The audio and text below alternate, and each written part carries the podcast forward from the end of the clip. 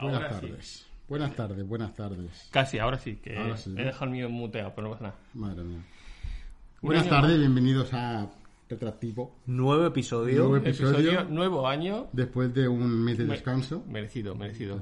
No sé siquiera si le hemos publicitado el episodio de, de No. este mes. No, nada, eso es un podcast sorpresa. Es sorpresa y, y es.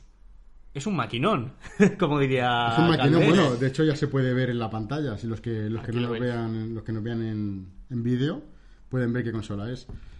En efecto, eh, programa número 82, enero de 2019. Hoy vamos a hablar de PlayStation 2. Eh, Tony tenía un fetiche especial. así Bueno, creo que... todos los que estamos aquí más o menos hemos vivido esta época perfectamente. Porque que somos- para que no se lo crea, sí, eh, ya es considerada retro, la Play Sí, 2. sí, sí. De ya hecho, hace 20 años, más de hecho se, menos. se debatió para ver por qué íbamos a hablar de PlayStation 2, si era nueva, era 3D, pero no, no, es que la consola Es que del año además 2000. hablamos, hablamos de Dreamcast también. O sea que, Dreamcast- pues la Dreamcast salió un año antes. ya, poco- pero es que si entraba más. o menos. Sí, de hecho era, era la, la generación que aún ya, que ya podemos considerar retro. Ya. Mal que pese. Más que PS, bueno. Pero bueno. Sí, Eh, bueno, ¿tienes según historia? nuestras eh, reglas del de cambio de milenio, que, Sí, que son las que aplicamos. Arbitrarias completamente. Pero bueno, a recordar que hicimos ya uno de PlayStation 1, Mm. hablando de los orígenes, del por qué Sony sacó su consola y tal, pero esto es la evolución. Además, casualmente hace un año. Sí. Exacto, fue la de enero del, del año Y pasado. continuamos con la saga. Y nos plantamos, pues, ahí, antes del cambio de milenio. 1900.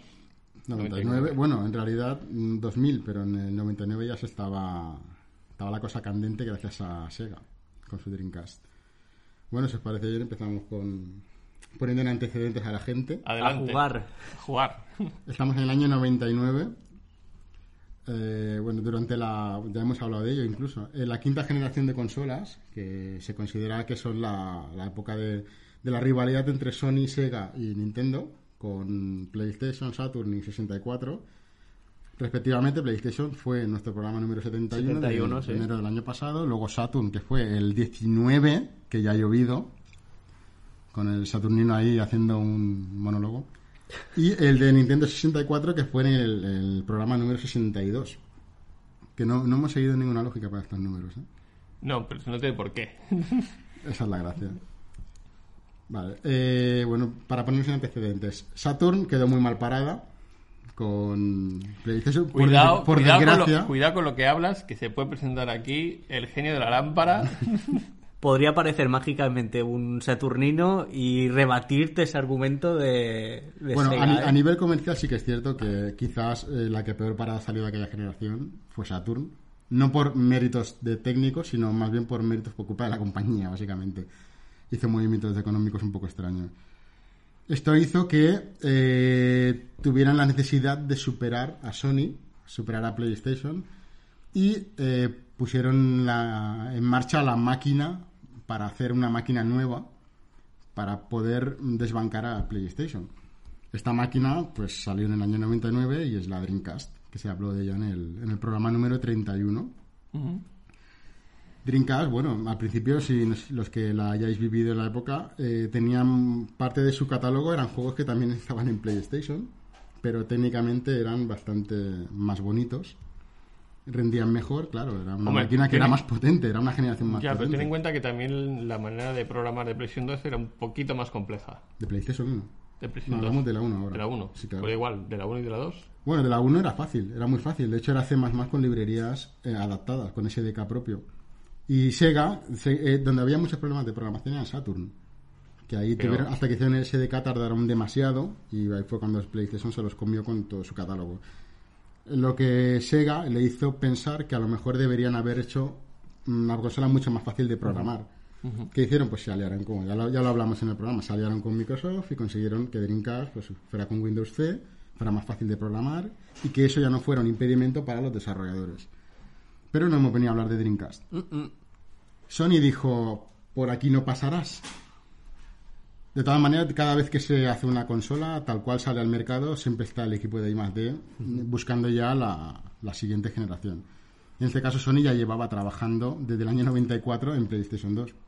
Ya estaban diseñando eh, la sucesora de la consola.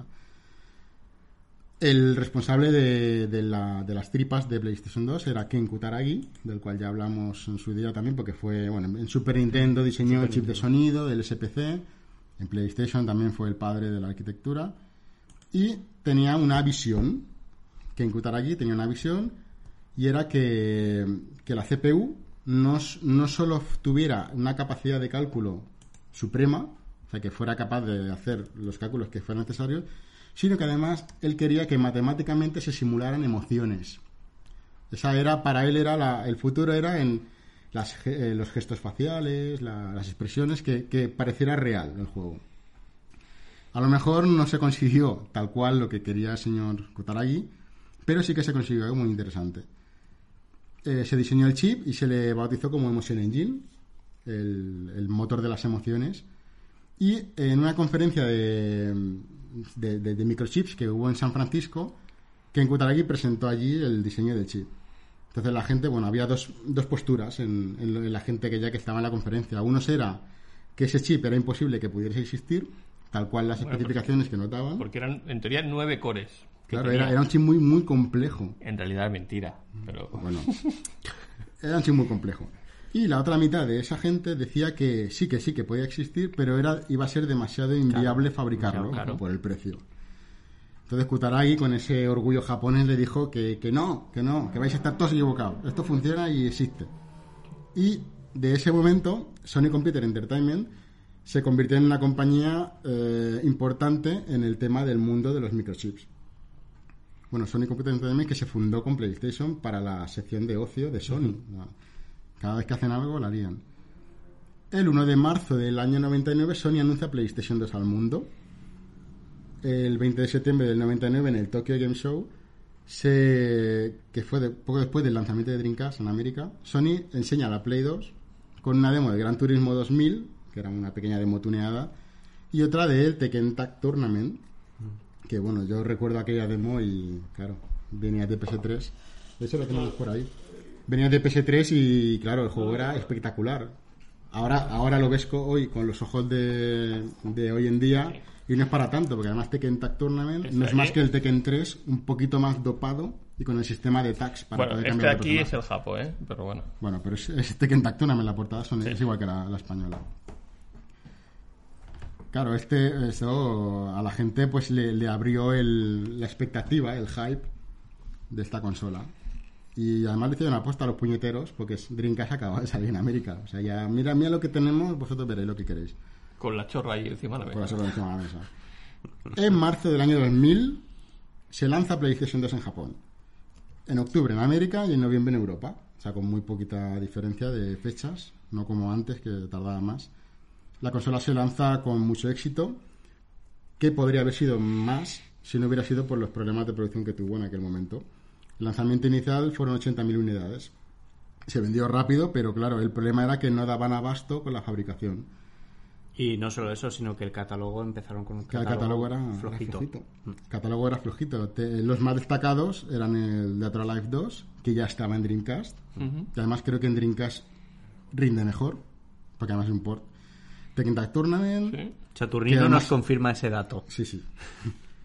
Tekken Tag Tournament, que es muy parecido a Tekken 3, o sea, que el que tenía Tekken 3 decía, sí, vale, pero a lo mejor no me compensa todavía. Ridge Racer 5, que tenía pocos circuitos, era un juego muy, era más básico que los anteriores que ya, me- ya Casi habíamos to- visto. Pero casi todos de estudios japoneses. Claro, claro. Eh, SSX, eh, Street Fighter X3, Time Splitters, Unreal Tournament. Y yo quiero destacar ese, ese gran juego, ese gran Fantavision. Fantavision, ¿qué haces? Es una demo técnica de las, de las partículas del Emotion Engine vendida a, a precio de juego completo. Pero estamos Y, y locos. que no era bonito poner fuegos ¿Ve artificiales. que no era bonito ir petándolos cuando Exacto. salían, señalarlo y que petaba? Salió dos, ¿eh? Salió Fantavision 2. Y sale Fantavision, ¿no? Es verdad. Pero no sé si llegó a, llegó a Europa. No. somos tan tontos, ¿no? Bueno, no sé. Pero, aún así sí que tuvo éxito la consola. La consola tuvo éxito, pero no porque fuera una consola de videojuegos, sino porque era un lector de DVD. Y sí, millennials. Los DVDs al principio eran muy caros. Los reproductores de DVDs eran súper creo caros. que incluso llegaron a sacar un mando para que funcionara como DVD. Sí, de hecho, Correcto, lleva sí. mando, sí, sí. De hecho, Entonces- PS la PS2 Slim, que luego comentamos, lleva dentro el puerto infrarrojos, para que no necesites el, el- el conector El que llevabas, sí. que, que no sé si lo tenías que meter en el puerto del mando de, de la consola. Sí. Era un lector de DVD. Los lectores de DVD en aquella época valían entre 500 y 600 euros, porque eran, claro, eran los vídeos aquellos que sustituían a los VHS. Pero PlayStation 2 costaba más o menos lo que viene siendo ahora unos 300 euros. O sea que se la convertía en un reproductor de DVD barato. Barato. Y tenías consola más DVD. Exacto. Y reproductor de sonido, de música, que quieras que no también está bien. ¿Qué tenía PS2? ¿Qué traía PS2? PS2 traía dos puertos USB, que eso no lo era, era algo nuevo. ¿Para qué? En un principio para nada, porque no había periféricos, luego ya fueron saliendo. Un puerto Firewire 1394, que se- Eso es porque Sony se empeñó. abajo. Sí. luego Porque lo formatos, claro, pero porque se empeñó Sony porque sus cámaras y todo, todo llevaba fireware. Claro, Entonces, sí. En aquella época era no había salido, creo, el USB 2 y No. el Firewire era superior al Sí. USB 1 en velocidad, bastante superior, de hecho. Puerto que apareció en cámaras y prácticamente nada más.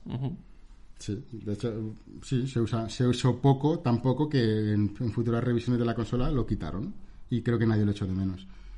Reproducía DVD, reproducía CDs, era retrocompatible con PlayStation 1, casi al 100%. Casi al 100%. Bueno, las primeras versiones en hardware, las siguientes en software.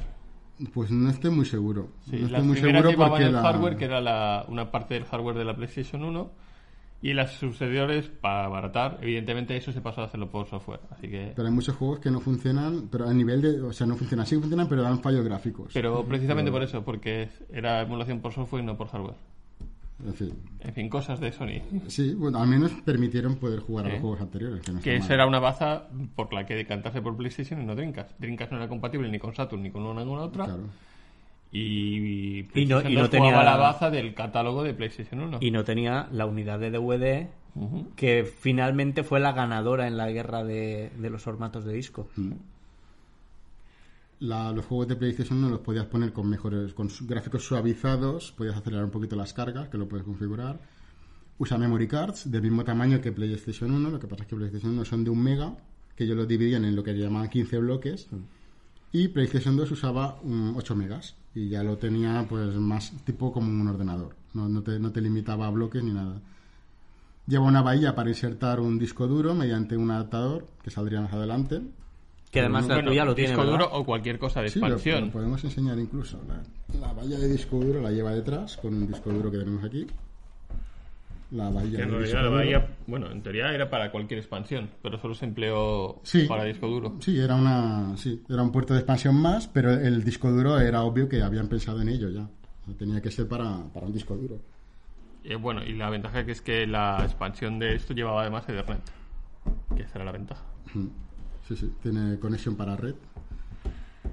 El mando que traía la consola era un DualShock 2, que era. No tenemos, no tenemos alguno por ahí. Es, un, es igualito, físicamente es igual que el de Bueno, PlayStation no, 1. No lo puedo acercar, está por ahí. sí. Vale, sí, es, es un DualShock 2 de color plateado. Hay mil, mil y un colores. Es, físicamente, o sea, a, la apariencia es igual que el de PlayStation 1, ¿no? que el DualShock de PlayStation 1. La gracia que tiene este es que todos los botones son analógicos. Sí. To- incluso los, los pulsadores digitales son analógicos, van por presión. Lleva un- dentro unas gomas que calculan la presión que, a la que pulsa. Hay poquitos juegos que usen esa, Muy ese bien, ¿eh? nivel, poquitos, y sobre todo que sean que funcionen exclusivamente con ese funcionamiento, hay poquitos. Lo, Pero cual, bueno, lo cual permitía mm, poner mandos de PlayStation Claro, 1 claro. a la PlayStation Claro, 2. imagínate, mejor aún, porque te comprabas la consola con un mando y si tenías la 1 podías ya tener dos mandos. que La siempre gracia es que no cambiaron el conector ni nada. Exacto. Y lo hicieron bien porque a la gente le gustó mucho la forma del mando de PlayStation 1 y dijeron, pues si algo funciona, ¿para qué lo vas a cambiar? Luego lo cambiaron. PlayStation 2 bueno, es compatible, los cables de vídeo y de audio son iguales, funcionan, Sí, funcionan conector. igual, mismo conector. Lo que pasa es que Bueno, PlayStation este 2 sí que permite hacer salida Y salía, digital, salía digital. pero por el mismo puerto, o sea que ningún problema. Y al igual que PlayStation 1, es Region Lock, está bloqueada por región, no puedes poner juegos de otras regiones oficialmente. Porque sí.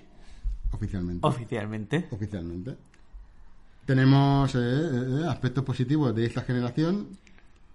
Eh, unos aspectos positivos de esta generación es que PS2 empezó a tener algunos juegos que traían selector de frecuencia. Ya podíamos jugar a los ju- al diseño tal y como estaban pensados originalmente, a 60 Hz. Bueno, porque 60 también la consola permitía también ese salida. Claro, Lo que pasa es que esto fue mm, demasiado adelante y tenemos juegos como Devil May Cry o Final Fantasy X que los personajes parece que corren sobre el agua en la versión PAL porque van demasiado lentos. Son malas conversiones.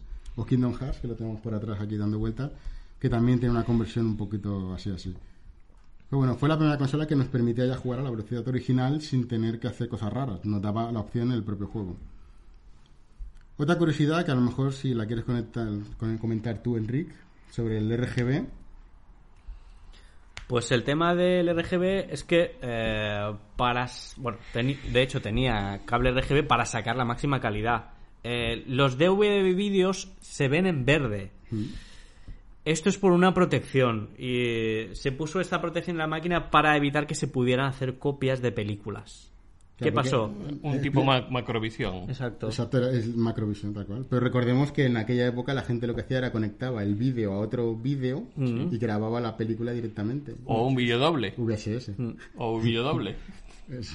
Y lo que hacían era, pues eso, si ponías una PlayStation a Play y en el otro vídeo podías ir grabando la película, pero con este método no podías por el Macrovision. Bueno, al final salieron otros métodos de carga eh, en DVD Re- Region X, incluso algunos mod chips para quitar el filtro verde. De hecho, eso ya lo tenemos prácticamente superado. Pero si en su día, si no lo sabía, da un poco de trauma. Lo pones ahí y se ve verde. Claro, y si conectabas la consola, la, la conectas por componentes y le dices a la consola que es RGB el cable en lugar de componentes, o al revés, o RGB con componentes, se vuelve a ver verde. Cosa muy rara. Vale, vamos a hablar un poquito de las entrañas de la de Motion Engine. Es un chip de 128 bits con arquitectura RISC, que significa Reduced Instruction Set Computer. Hemos hablado en, en otros podcasts. En de otras ocasiones, y RISC. Bueno, para, para los de la Tierra que somos, muchos cálculos sencillos Exacto. con mucho rendimiento. Exacto. Igual que PlayStation original, lleva el mismo- la misma estructura de chip. El procesador alcanza los 6,2 gigaflops, que eso significa que puede hacer 6,2 billones de operaciones mm, decimales, de los números decimales por segundo. Entonces recordemos que eran los nueve cores, que en realidad no eran nueve. Uno estaba deshabilitado, otro hacía de control y los siete restantes. Solo, eso- al final solo funcionaban tres. Eso es de La PlayStation 3. 3. es Pero la otra no 3. estaban deshabilitados. En este funcionaban todos. Claro, claro, es Ah, que, vale. que- creo que te, te confundes con el Cell. El chip El de Cell, PlayStation puede ser. PlayStation 3, de la cual hablaremos algún día cuando se convierta en- Vale. en retro. Nada, el año que Dentro de muchos años. Dentro de muchos Dentro de años. muchos años. Por la parte gráfica contaba con una, una GPU que se le llamó Graphic Synthesizer, que tiene un ancho de banda de 2,4 gigapíxeles y es capaz de dibujar en papel 75 millones de polígonos por segundo. Simples. Simple, claro, tú haces un render y aquello da vueltas, pero cuando le metes la IA, que también la, la, la inteligencia artificial también la, la controla el chip gráfico, las texturas, eh, físicas y todo el rollo, se queda... tres. Claro, se puede poner en de 3 a 16 millones de polígonos por segundo, que ha bajado el número. Tres. Que sigue sin ser mal, pero ya no es solo 75 que, que nos vendían. Algunas de las características que, que trae este chip por hardware son el canal alfa de, transparencia, de transparencias, el Bezier Surfacing, la corrección de Sí. perspectiva y el mip mapping. Para Entonces hacer un para cálculos de texturas. Todo. Sí, un pequeño briefing rápido. El canal alfa son las transparencias. Lo bueno que tienes es que las hace por hardware, así que no necesitas no necesita procesar nada por software para, para poner transparencia. El Bezier Surfacing este es un proceso sobre los gráficos 3D. Calcula cuántos polígonos son necesarios para mostrar un modelo según la posición en pantalla. Si está muy lejos, pues No puede hacer, pueden hacer hace menos un low, poly, entonces. Exacto. Eso se usa mucho, en- Sí. incluso hoy en día. Bueno, también la a colación del siguiente que os Exacto. Claro, el siguiente es la corrección de perspectiva, que es una cosa que en PlayStation la vimos y en Saturn también. Era aquello de que los polígonos bailan porque no, mm, no- cambia el tamaño de texturas a la vez que el objeto está. Que el, que el- que el- Claro, no hace falta tanta definición O sea, a tú- más lejos. Tú rotabas la cámara y él lo que hacía era calculaba bien la posición de la textura encima del polígono. Entonces daba la sensación de que aquello era sólido, de que no, no temblaba ni bailaba. Esto lo puede hacer por hardware. Eh, el bitmapping, que también lo comentamos en el chip de, en el, En el 3DFX. en el programa de 3DFX, en el que es el programa número 70, es el cálculo del tamaño de la textura que se tiene que mostrar, dependiendo de la distancia de la cámara. O sea, tienes varias copias de la textura, más calidad, menos calidad, y cuanto más lejos de la cámara está, más menos calidad le necesita, porque no, la va- no se va a ver en detalle Y Lo- esto es lo que conocemos ahora con el trilinear, el bilinear, el- Lo cual reduce el- los cantidad- cálculos gráficos. Y la cantidad de memoria la cantidad de usada. memoria usada. Y todo esto, lo bueno es que todo esto lo hace por hardware, así que no necesita. El programador no tiene que decirle nada, solo tiene que decirle que esas son las texturas, tú haz lo que tengas que hacer. En parte visual, la consola tiene salida por definición estándar o baja definición hoy en día. Bueno, que para la época Para la época era lo que había. y estaba muy bien. 480p, eso estaba muy bien. Sí, sí, eso es el HD, que tiene salida digital y analógica. Te saca el 480p, ya hay juegos como Gran Turismo 4 que llegan hasta el 1080i. Mm. En, en teles de tubo entrelazadas, pero que aceptaban en 1080 y se ven muy bien, ¿eh? De eso. Seguro que Saturnino nos puede contar algo más de esto. El mismo conector sirve para todo. Incluso tiene, eh, tenía una versión eh, para VGA que venía con el kit de Linux y podía sacar la, la consola directamente. por- De cuando te dejaban poner la partición de Linux. Como te, sí, y muy bien que iba, irónicamente. La salida de audio es óptica, por fin podemos eh, jugar en 5.1, pero no, no podemos jugar en 5.1, porque la consola no es capaz de calcular en 5.1 la posición de, para el sonido. Así que el 5.1 se limitaba al DVD player para ver la película y en las cinemáticas de los juegos que lo soportaban. Que, que ya estaban precalculados, claro. Claro, porque eran vídeos. era magia, eran vídeos. Entonces los juegos no podían poner 5.1. Creo que la primera que consiguió hacer algo así fue Xbox, que- de la misma generación. Los juegos de PS2 tienen dos formatos, pueden ser CDs o DVDs. Los CDs son azules por la parte de abajo, eh, ojalá no hubieras escondido el Tekken, es un CD. Y los DVDs eran bla- blancos, lo normal tipo. Hay DVDs de doble capa, hay poquitos. Se nos haga fue el primer juego que yo recuerde que tiene doble capa. Y esto, algún dolor de cabeza daba con los mochi, pero bueno, de eso no. En el año de debut, el año que salió la consola, se distribuyeron. No vamos a hablar de ventas porque tú no puedes- cuando te dicen números de ventas, tú no, no son ventas realmente, son distribuciones. Es lo que se ha, se ha mandado a tienda, pero no se puede decir que se haya vendido todo. Se vendieron, se distribuyeron eh, 6 millones y medio de consolas en un solo año. No está mal. No está mal, ¿no? No está nada mal. No está nada mal. Y vamos a hacer... A ver, Chim, dale, dale a la musiquita. Espera. Sí, porque yo, yo quiero que me hables de cómo se diseñó la consola.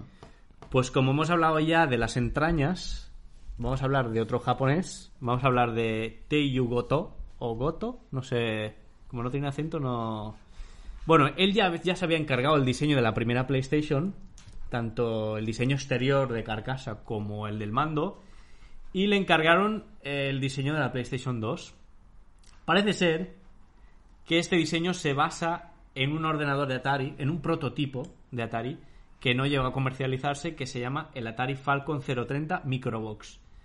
Y si nos estáis escuchando, poned Atari Falcon 030 Microbox y veréis por qué eh, la inspiración es más que clara. Eh, os hablaré un poquito de este, de este Atari Falcon.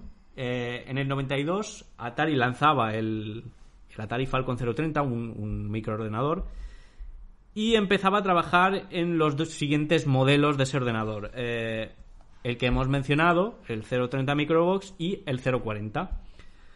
Pero en el 93 ambos fueron cancelados.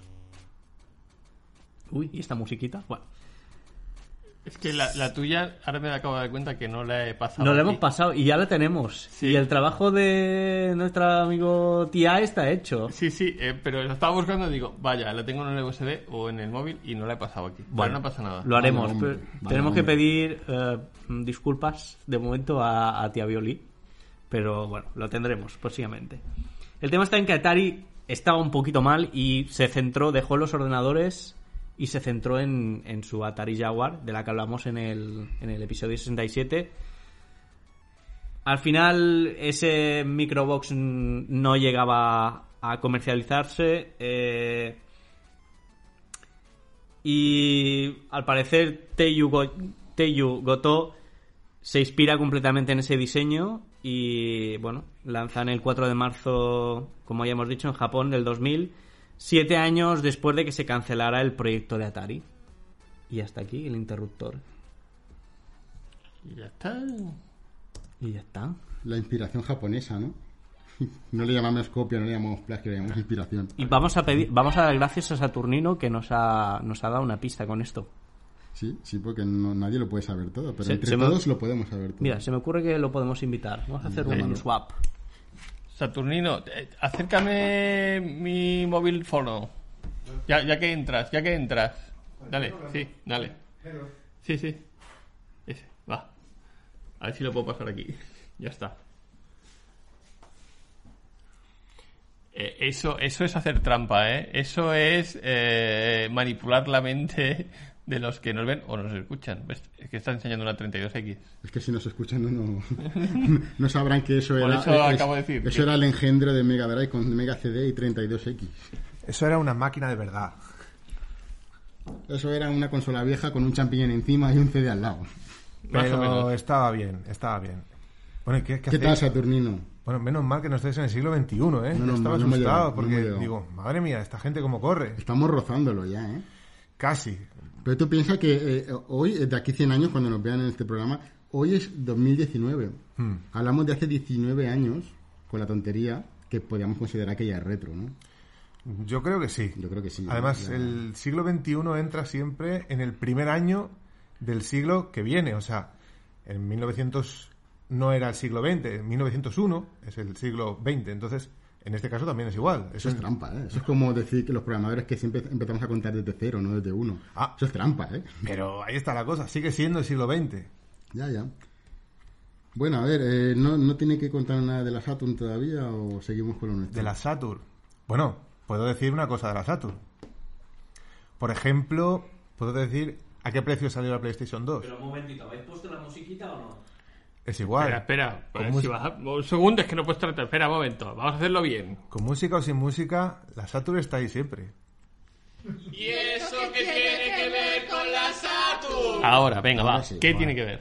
Pues tiene que ver, por ejemplo, el precio al que salió PlayStation 2 fue 74.900 pesetas.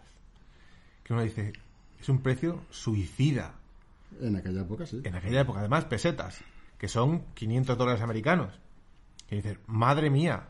Claro, la máquina, pues evidentemente, tecnológicamente era muy avanzada. Salió también aquel rollo, no sé si os acordáis, de que Saddam Hussein, el presidente de Irak, eh, en aquella época, eh, compró un... An- mon- anda, anda, Pero, pero iba con la zapatilla o. Ah, eso ya no tengo ni idea. Solo sé lo que dijeron en aquella época, que había comprado un montón de PlayStation 2 para hacer eh, millones de cálculos. Para hacerse un traje.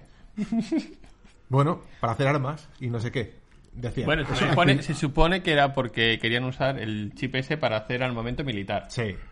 Que era desmontar las PlayStation y usar el chip del core. Para ese, el misiles o algo así, no tengo ni idea para de- gui- eh, misiles guiados. Sí. Sí. Porque la potencia de cálculo era inmensa y no sé qué. Bueno, en fin, a ver. No está mal decir que una máquina es muy potente. Ahora, llegar hasta esos extremos para decir que es, no sé, diferente a las demás en cuanto a potencia y que tal igual, bueno, en fin, es una buena maniobra de publicidad, ¿no? Sí, pero eso yo creo que no es más que marketing, porque Sí. nunca se llegó a demostrar nada. Que yo recuerde. No, pero bueno. Y también lo que decía del precio de los 500 dólares americanos, claro, ¿qué consola salió aquí en Europa con un precio similar? Porque uno puede decir, Dios mío, la PlayStation 2 era un precio suicida por completo. ¿Y la Saturn? ¿A qué precio salió? A tres pesetas. A tres pesetas. sí. 39.900. Nos salió a 500 dólares americanos aquí en Europa también. Salió a prácticamente 80.000 pesetas. O sea, ahí estaba rozando el límite. O sea, uno dice, madre mía, ¿qué precios? Pues no, la Saturn también salió con un precio enormemente inflado. ¿En qué momento pasamos de, de videoconsolas de niños a, a- a máquinas para adultos que tuvieran sueldo, no? Sí, es que claro, Ahí, porque cuando se dieron cuenta que en realidad la gente que jugaba no eran los niños, Ahí eran está. los padres de los niños. Pues de hecho, ahí, ahí se, está. ahí se orientaba el catálogo luego. Ahí está. La única que consiguió ahí fue Nintendo. Que su target Sí, era ese. y ahí está. y ahí sí, está. y ahí está. Eso en cuanto a parecidos con, con Saturn. Bueno, eso que era negra, evidentemente. la versión europea, al menos, porque la japonesa, ahí tuvieron mucho más recorrido en cuanto a colores, que les Bueno, quedó muy bien. La Yo Sakura, la visto- blanca, la... luego salieron la rosa, la azul. de- Decenas de colores. Una roja, Sí, roja, sí. sí, de todos los Muy colores. bien. O sea, ahí a los japoneses chapó y aquí en Europa y en Estados Unidos y el resto de América, pues me parece a mí que tuvieron muy poca originalidad los japoneses en cuanto Pero a ahora, colores. ¿Para quién se le va a comprar con una carcasa de otro color? Ya, pero bueno, en Brasil, como siempre, Tectoy tuvo ahí un poco de más movimiento en la Saturn. Pero en cuanto a PlayStation 2, sí que salieron diversos colores, pero no sé, a mí me seguía gustando más, personalmente, me sigue gustando más un poco más lo antiguo, ¿no? También es Tú la que- querías una color crema, ¿no? Así como los ordenadores Color- de los 90, color crema. Sí, color crema, sí. Veis así un poquito. También es verdad que eh, el tal Goto, o Goto, no sé ahora cómo era, sí que es verdad que mm, al ser negra la consola y ponerse en posición vertical, el color negro, eh, en teoría, según él, que ahí cada uno puede pensar lo que quiera, eh, significaba el universo, ¿vale? Y el logo de PlayStation 2, como es azul, así oscurete y, y- y al mismo tiempo claro un poco, es un poco raro, significa la Tierra, de modo que es la Tierra que está rodeada por el universo. Y dices, ¿qué? O sea, ¿y eso después de haberse comido qué? No lo sé, se iría a Holanda y se pondría Fino. verde el tipo porque... Pero en fin, si él se quedó contento, pues allá él. En fin. No he acabado. Espera, No, espera, no, espera, que- espera, espera. estoy- Voy a poner estoy ahí. procesando lo del universo todavía. También, ¿qué tiene que ver la PlayStation 2 con la Saturn? Bueno, la PlayStation 2, ¿qué tiene de CPU? 128 bits, Sí. Emotion Engine. Emotion Ya Engine. está, Ahí ya a está. partir de ahí ya. El Emotion Engine, de acuerdo, pero ¿el Emotion Engine qué es? Un procesador RISC. Un procesador RISC, un R. ¿De qué serie? Pues no te sé decir el número. Es igual, no pasa nada. No problem. Ah, Es descendiente del chip, ahora alguno seguro que va a tirar una lanza, pero es igual. Del chip R4000 de la Nintendo 64, son familiares. Saturnino, ya de paso por ahí dicho, dice, usa silicio como el procesador. Y ya, ¿sabes? O sea, No, si hay no, que estirarlo, soldado, si hay que estirarlo tanto. No hay que estirarlo, es que cae de cajón. O sea, claro, claro. Porque aparte, la memoria. ¿La memoria qué es? La memoria es Rambus. Usa silicio también. También usa silicio, sí, pero la memoria es Rambus. No es DDR ni nada. Como ra- acaba en bus. ¿Cómo? Desde rebus. Milonga. No, espérate que la relación está ahí. Vale, vale. Es Rambus, vale. No es Edo como los antiguos, no, nada. Rambus. Igual que el Nintendo 64. Sí. Vale. Hasta ahí bien. ¿Qué es lo que le ofrecieron a Y Sega? en, en Nintendo, en Nintendo 64, N lleva la N como Saturn, la N al final. Pero con otro tipo de letra. Pero no pasa nada, también está relacionado. Vale. Se nos está yendo de las manos esto. ¿eh? No, no, no, no. Eh, el chip de Nintendo, Le, le voy Al bajando menos. el volumen, ¿vale? un poco más eh, viejuno, iba a ser el chip de la Saturn. Lo que pasa que al final, pues, eh, como las compañías japonesas se apoyan unas a otras, Al final, como se fue de parranda con el de Itachi, decidieron quedarse con el de Itachi, con el chip de Itachi, pero iba a ser una de las primeras opciones en introducir eh, la CPU, eh, o sea, una CPU eh, RISC de la serie R en Sega Saturn. y ahí se quedó. Vale. Ya sé que a lo mejor es un poco rebuscado, pero ahí está la coincidencia. Con- Continuemos, gracia, ¿no? continuemos, Esa, continuemos. esa es la gracia. ¿no? 2001, año 2001. Ahí, ahí Saturnino ya tápate los oídos. Odisea en el espacio, 2001. Ya pasa el 2000. Bueno, a ver, es la generación híbrida y que todavía no se utilizaban las consolas para vender televisores, que es lo que se utiliza hoy en día. Bueno. Bueno, consolas. Bueno, ah, se, se utilizaban las consolas para vender DVDs. Sí. Sí. 2001. La consola deja de ser solo para ver DVDs. Pues por el Ya catálogo. no era para ver Blu-ray. No. El 2001 eh, Sony hizo magia y consiguió que todo el mundo hiciera juegos para ella. No. Eh, empezó a sacar eh, catálogo interesante, súper interesante de hecho. En 2001 salieron juegos como Onimusha, eh, Pro Evolution Soccer, Bueno, grandes sagas. grandes sagas, Son of Enders, Gran Turismo 3, Final Fantasy X, Grand Theft Auto 3, que fue la revolución, el Resident Evil de Verónica que salió en Dreamcast primero. Bueno, eh, Saturnino, Muy ¿ya, bueno, ya te vas a comprar el remake? Del 2. Eh, es que no tengo la PlayStation 4. Vaya, Sé que va a salir para PC, pero tampoco tengo un PC potente. Es un PC muy barato. Bueno, salieron juegos como Ico, que lanzó a la fama que también un, nuevo género lo podemos Bueno, llamar. re- realmente Ico es Sí, muy sí. similar al el control a Prince of Persia. Es parecido, pero pasado Pero a una- 3D. y Pero sí, la, la- tuerca, la sí. premisa, la historia, la ambientación, la verdad es que es, es única. Silent Hill 2, que también fue una revolución respecto al primero. Time Crisis 2, eh, Devil May Cry, que también fue otra revolución, porque fue la evolución de los beat'em ups. Tony Hawk 3, un juegazo. Burnout, un juego de coches de. O sea, mucho, muy superior a Destruction Derby de PlayStation 1. Metal Gear Solid 2, que bueno, para qué hablar más de él. Jack and Daxter, que fue juegazo de plataformas. Eh, que- Un Crash Bandicoot, pero... No, no, Crash Bandicoot es solo para adelante. Jack and Daxter ya era una especie Bueno. de Mario 64. Ya era, un- era un mundo completo. También otro juegazo que bueno que hizo que Naughty Dog se sentara para ser mm, una de las mejores compañías porque además venían de, de Crash Bandicoot y bueno Naughty Dog hoy en día no hace falta ni que hablemos de ella porque posiblemente es la mejor compañía de videojuegos en 2001 se descubre una forma de cargar copias en PlayStation 2 está limpia ella ¿no? como la primera se, se le conoció como el cock swap la rueda dentada porque lo que tenía el- era muy básico, o sea, lo que hacías era le quitabas el frontal a la bandeja y el funcionamiento de la bandeja se Era- quedaba bloqueada por como un en el- palito. Como en el primero, o sea, cambio de disco en caliente. Exacto. Ya está. Lo que pasa es que en esta, como es una bandeja que, que escupe un disco, lo que hay que hacer es forzar a la bandeja que se abra manualmente sí. para poder cambiar el disco. Esto eh, tenía una desventaja y era que los juegos se enceden Sal- muy bien, pero los de- Salían rodando. No, no, no, se paraba. Con, el, con los discos que sale luego se, se, se acabó parando. La gracia que tenía era que los DVD necesitaban cargar el juego que habías puesto inicialmente, pues un juego del mismo tamaño o menor. sí. El mismo table of contents, la tabla de contenido. Entonces, mucha gente usaba Devil May Cry porque es el juego que tiene, es el DVD más grande que hay de una capa. Y eh, no sé si eso propició muchas ventas del juego. Puede ser. Pero bueno, era la, era la, la forma de cargar copias, la primera de todas. Luego salieron Action Replay 2, eh, Swap Magic, y salieron mil discos que se dedicaban a, a facilitarte un poco la tarea. Hasta por USB. Hasta por eso, bueno, eso mucho más adelante. A final de año, PlayStation 2 había vendido, bueno, distribuido, perdón, 19 millones de consolas. ¿Y cuántos lectores?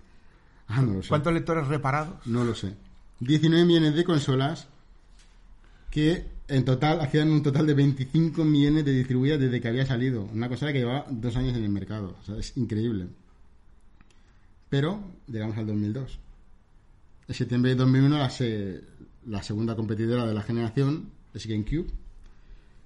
Y en noviembre sale a la venta en Estados Unidos y en noviembre sale a la venta Xbox, la primera consola de Microsoft. Bueno, el primer centro multimedia de Microsoft. No era consola, era centro Sí, multimedia. porque además se registró Sí. como, como ordenador personal Sí. para pagar menos de fabricación. Y PlayStation 2 también creo que la llegaron a poner en Era centro misma- multimedia también, sí. Vaya tienda, saben todas, la saben todas. ¿eh? No, no, pero bueno, eh, Xbox también reproducía Sí, con el... de todo, vamos, sí, una maravilla. Tenías que meter en el... en- Un pinchito USB, ¿no? Sí, un pinchito USB para poder que fuese compatible con el mando. Y que aparte no tenía los derechos para tú poner un DVD. O sea, necesitabas comprarte el mando que te venía con el, el pincho para meter en donde estaba el mando para tener así los derechos y El apagarlos. problema creo es que no venía con la cable de cifrado del DVD. Que en la PlayStation venía incluida y el Xbox no. La Qué maravilla el 2 mundo de las patentes. ¿eh? Ah, Bueno, luego se dejaron por ahí una clave pública sin firmar bien y ahí ya está, se acabó Ay, todo. Qué cosas. Pero bueno, en 2002, curioso. nosotros que estamos en Europa, algunos los que hacemos el programa estamos en Europa, en marzo llegan a Europa Xbox y GameCube. Y está PS2 ahí dando vueltas, llevaba dos años ya en el mercado. Y claro, eh, estas consolas son más potentes que PS2. O sea, mm, de hecho, GameCube es impresionante lo, lo, lo bonitos que son los juegos de a mí GameCube. me encanta GameCube, la forma que tiene. todo. No, y los juegos que tiene gráficamente son impecables. Y Xbox tenía mucha tenía más potencia, o sea, los juegos Sí. era- eran más bonitos visualmente, pero eh, no podían llegar a la altura de Sony. Sony ya había labrado un mercado, ya tenía una imagen, la gente quería, quería tener estas consolas, y aunque GameCube y Xbox fueron un éxito comercial, porque realmente mm, bueno, más equipo que, que Cube, pero no pudieron llegar a superar a PlayStation 2. Hiz- Hizo GameCube y Xbox no hicieron lo que hizo PlayStation al principio en cuanto a ventas, ¿no?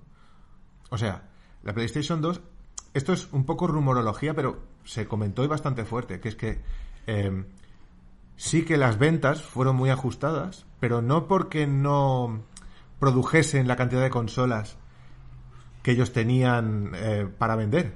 Eso es rumorología, ¿eh? O sea, sino porque no dejaban que las consolas salieran a mercado. Eso es para crear tensión, lo que se llama ten- la tensión del Eso consumidor. se, se dice que lo hace mucho Nintendo.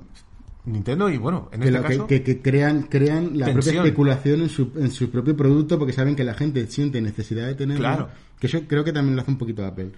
La, siente la necesidad de tenerlo porque han labrado una estrategia de marketing muy fuerte y cuando la consola sale se agota enseguida y la gente está desesperada por tenerla. Claro, y no, o sea, no sacas al mercado más consolas a propósito para crear esa desesperación y que tú reserves y que tú no gastes el dinero en otra cosa, sino que vayas directamente a A ver, eso se dice, Se pero dice. yo creo que es una tontería. Puede ser, ahí está la Pero se rumorología. dice, se dice, no lo sé. No lo sé. El caso es que como sale, salen estas dos consolas y Sony dijo, pues, ningún problema. Como bienvenida vamos a hacer una cosita, vamos a bajar 100 euros la consola, 100 dólares, para que valga lo mismo que la GameCube. A ver quién es el guapo ahora que hace la competencia. Xbox era más cara, valía aunque- 100 dólares más y que aunque fuera, pérdida, aunque fuera pérdida. Sí, porque PS2 salió a pérdidas. ¿eh? Sí, sí. Cuando salió a la venta, el, el- el coste de los componentes era más caro que lo que estaban vendiendo. Pero con el, con el software lo recuperaron de sobra. El tema es ese. Xbox salió al precio de PS2, GameCube sale 100 euros más, 100 dólares más barata, y Sony coge y hace, no, la voy a poner a la altura de GameCube, de la barata. Ya está. Y así, así de bien nos fue, así de bien les fue. A final de 2002, no sé si tienes que aportar alguna cosa más de 2002. No existe este año. Es que, es, que es es muy curioso porque Es esta consola ven- vendió juegos increíbles y estuvo tan copada de juegos, pero no tenemos información mm, tanta como teníamos de las otras, ¿no? De qué pasaba en las peleas entre... No, no, aquí era compañías haciendo juegos a saco para una consola que vendía como si fuera aquello, como si no hubiera un mañana. Hombre, aquí también se puede decir la, la programación en cuanto a si era difícil o fácil. Claro, cuando salió PS2 era, era difícil hasta que salió el SDK. Porque Tekken Tag Tournament sí que recuerdo una entrevista hace años que decían que tuvieron que ajustar cositas del juego directamente en el ensamblador porque no llegaban. No, no daba, no daba tiempo, no tenían las manos y no tenían un SDK. Luego llegaron los SDKs y bueno, solo hay que ver el catálogo de PS2. Ahí está. Pero, o Tiene sea, miles de juegos. ponía ahí un- una entrevista a uno de los programadores que, que tuvo el honor de programar para, para Play 2 y decía que sudaban sangre directamente. O sea, no vivía, no iba con su mujer, no iba con sus hijos, no estaba en su casa, simplemente estaba programando. Nada, no podían hacer nada. Ya, ya dijeron que Motion Engine iba a ser complicado. Sí, pero hay una cosa que es un- una cuestión de estrategia que es que Sony también sabía que iba a ser complicado. Porque si tú tienes una, una compañía que hace videojuegos y dices, bueno, vamos a desa- desarrollar un videojuego para esta máquina, muy bien. Si es fácil desarrollar para una máquina, puedes desarrollar para dos o para tres. Porque te queda margen en cuanto a, a gastar para tener beneficios. Pero si esa máquina es compleja de programar, solo tendrás dinero para esa máquina. Porque todas las horas de programación las vas a dedicar para una sola. Pero si esa máquina vende más que las otras dos juntas, También. compensa. Por supuesto, sí. O sea, es todo una guerra para que tú no te vayas a las demás máquinas. La haces un poco más compleja, mm, la lanzas con un coste menor de lo que te ha costado a ti. O sea, es una guerra, se puede decir. Estrategia comercial. Sí. En el 2002, a finales, sale el Network Adapter, que es el que hemos visto antes. Es un periférico que permite conectar a la consola un disco duro y a la vez que la consola se conecta a Internet para jugar online. Bueno, mucho más pensado para el público japonés. Que Sí, sí, sí. De, hecho, de hecho, en mi opinión, llegaron tarde con respecto a Microsoft, porque Microsoft ya orientó Xbox para jugar online, porque ellos sabían que el futuro iba a ser el juego online. Bueno, y ellos, al principio el servicio era exclusivamente para jugar online. Claro, de hecho, el Xbox Live empezó en Xbox cuando PS2 no tenía eh, un sistema de. De hecho, Microsoft, el día- que hablemos de, de Xbox, Microsoft invirtió millones en hacer que los FPS fueran jugables en consola y en el diseño del mando y que la gente pudiera. Todo eso que tenía en PC y que tanta gente movía, sumado a lo que mueve el público que mueve las consolas, tú imagínate qué brillante. Dijeron, si en PC ya juega mucha gente online, imagínate si le damos esto en una consola, con toda la gente que compra consolas porque es más cómodo, le damos la- las mismas opciones que tiene un PC, la que vamos a conseguir, y ya lo ves. O sea, Barre.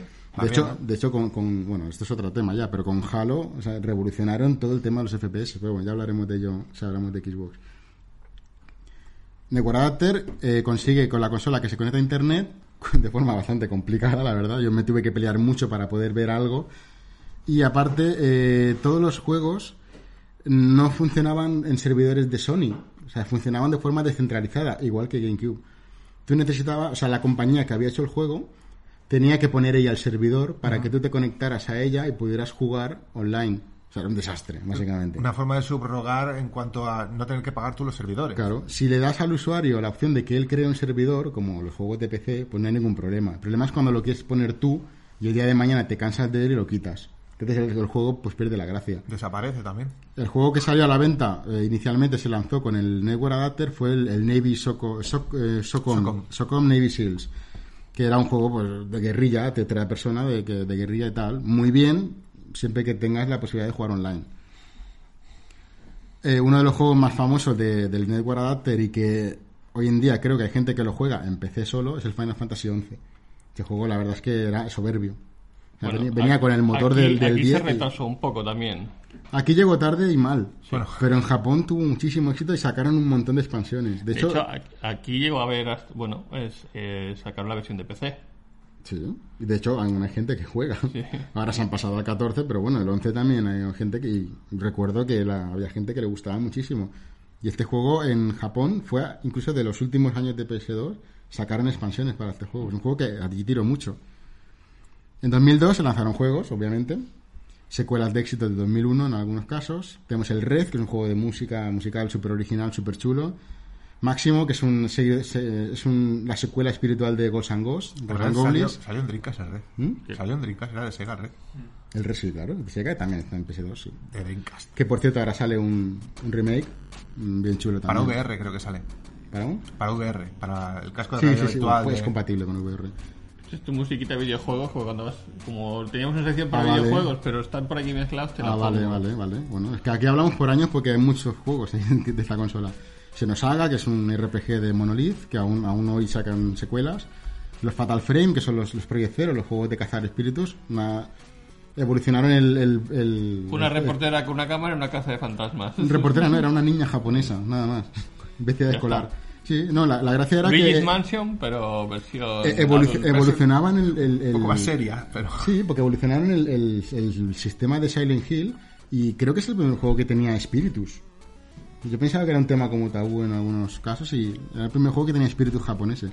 Virtua Fighter 4, Kingdom Hearts, que lo tenemos por aquí, Wipeout Fusion, la saga Hack, Puedes decir Virtua Fighter un poco más así, Virtua Fighter. Pero aquí no Virtua dice Fighter 4, que es un juego maravilloso. Aquí está, no dice nada del Vip Vip Ribbon. Que de Sega. ahí El. Big Ribbon, eh, No lo he visto, eh. no sé si es de esta época, ¿no? Sí, es de, creo que de sí. este año. Sí, Big Ribbon es un juego... No está, ¿eh? Pero pone Ribbon es de. PlayStation 1, eh, cuidado. Pero sacaron uno para... ¿No? Para PlayStation 2. Mm, No, no estoy seguro. Puede que sacaran alguna versión, pero el original era de Play 1, Sí, que sí. cambiabas el CD de música.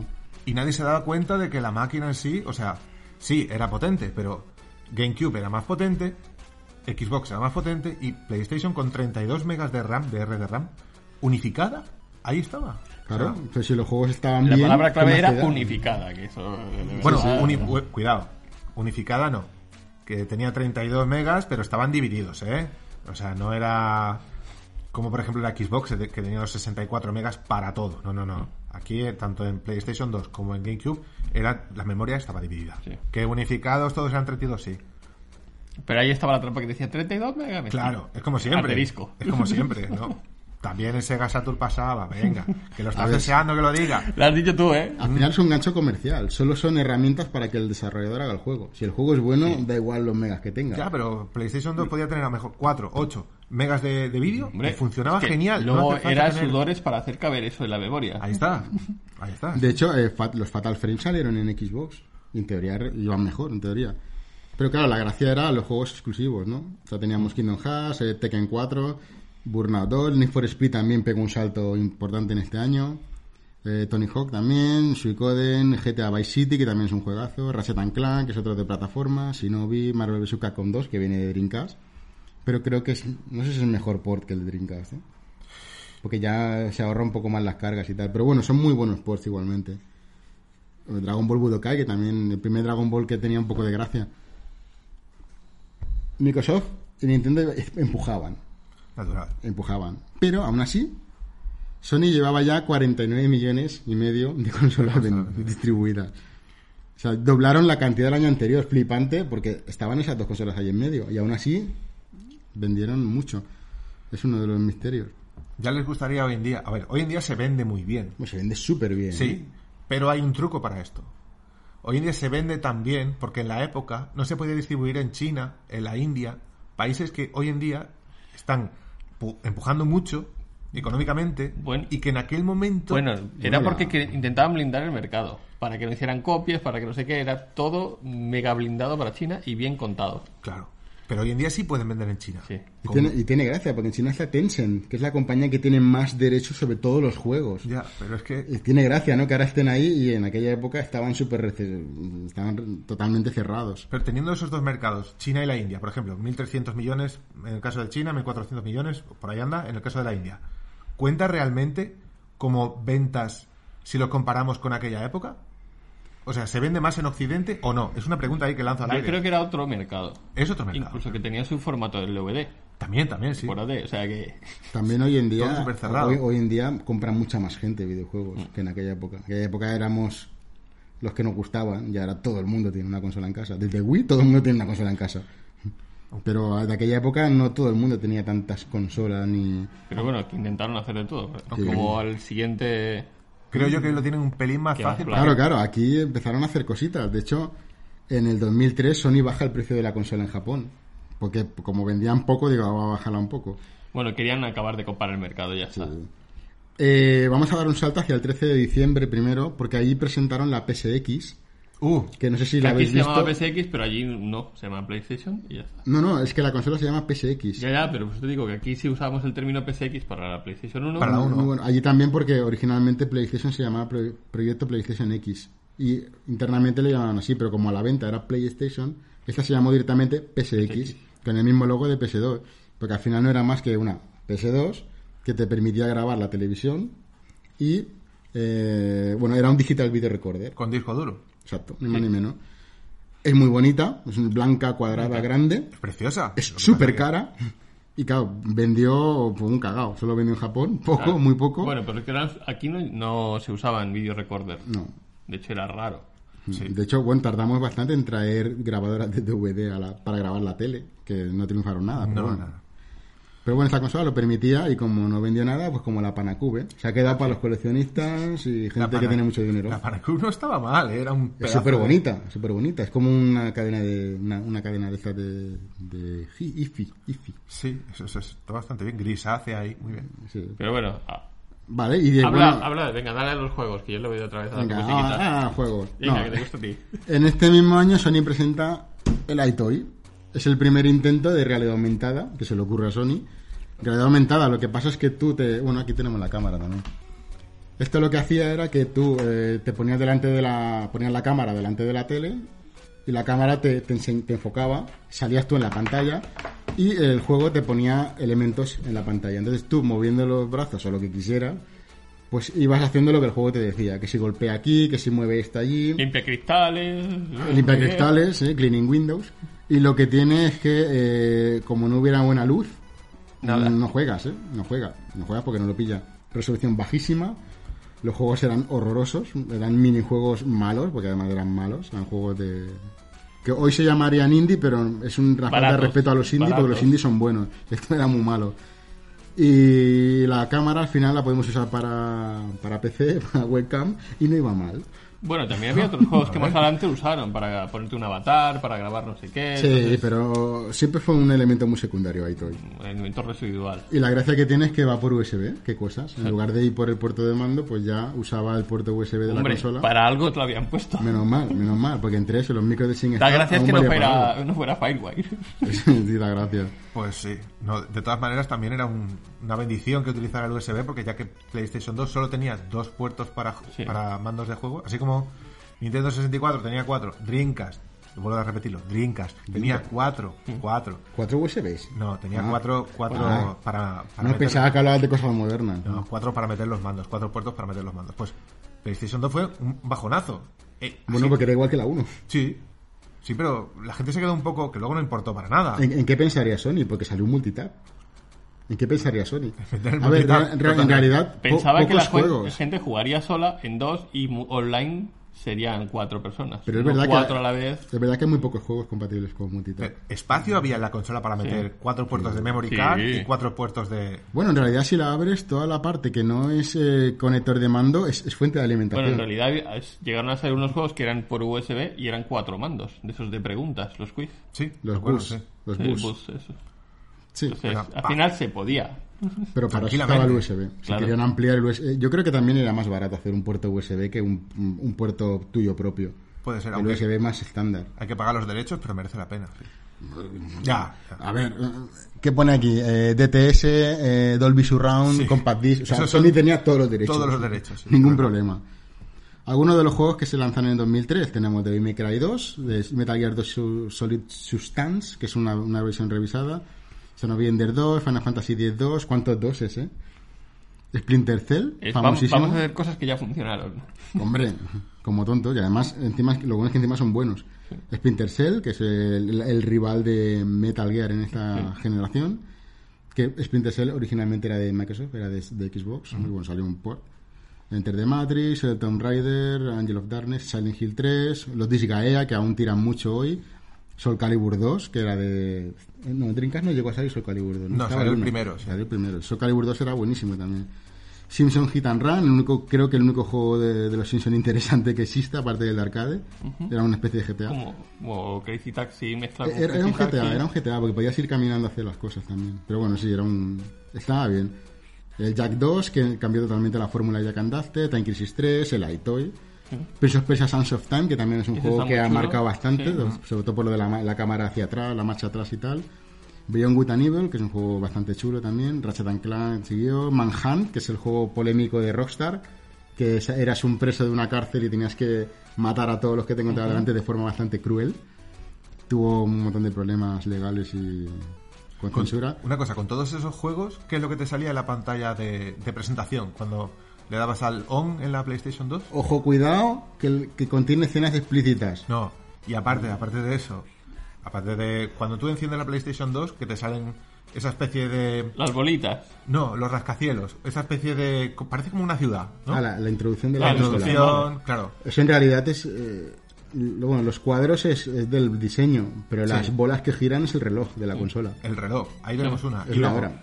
Eh, cuantos más cuadros aparezcan, más juegos tienes. Y cuanto más altos sean, más has jugado cada uno de los Con la juegos. partida grabada, ¿no? Ahí O sea está. que si no hay memory card, salen los básicos. En teoría sí, sí. Pero estaba, estaba, hay mucha gente que no lo sabe y dices, ves a lo mejor la presentación de un colega y tal, dices, qué poquitos, dices, ya sabes a cuántos ha jugado y a cuánto ha jugado de cada uno. Tú no juegas, ¿no? Curiosidades. La consola sigue teniendo éxito en 2003, 69 millones y medio de consolas instaladas, Y ya, que son 20, a- 20 millones más que el año pasado. O sea, claro, ya, y aquí ya tocaba renovarse un poco. Claro, claro. O sea, la, la consola, ahora, ahora lo vamos a tratar por el tema que nos, que nos toca. En 2004, eh, bueno, no sé si los que navegamos por foros, vimos que mucha gente se quejaba de que la consola petaba. Tenían componentes muy malos y eh, sobre todo se rompía la lectora. Ya dejaban de leer juegos. Primero fueron de cromo, luego fueron de plastiquete. Además es que la gracia es que sacan juegos como GTA, los GTA están todo el rato leyendo, Sí. porque tienen que hacer streaming de texturas. Entonces, claro, eso hace que la lente se gaste más. Si la lente encima es mala, pues se acaba muriendo. ¿Qué pasó? Pues que la gente, bueno, se hartaba de mandar consolas al servicio técnico. Mm, Yo, por suerte, no, a mí no me ha pasado nunca.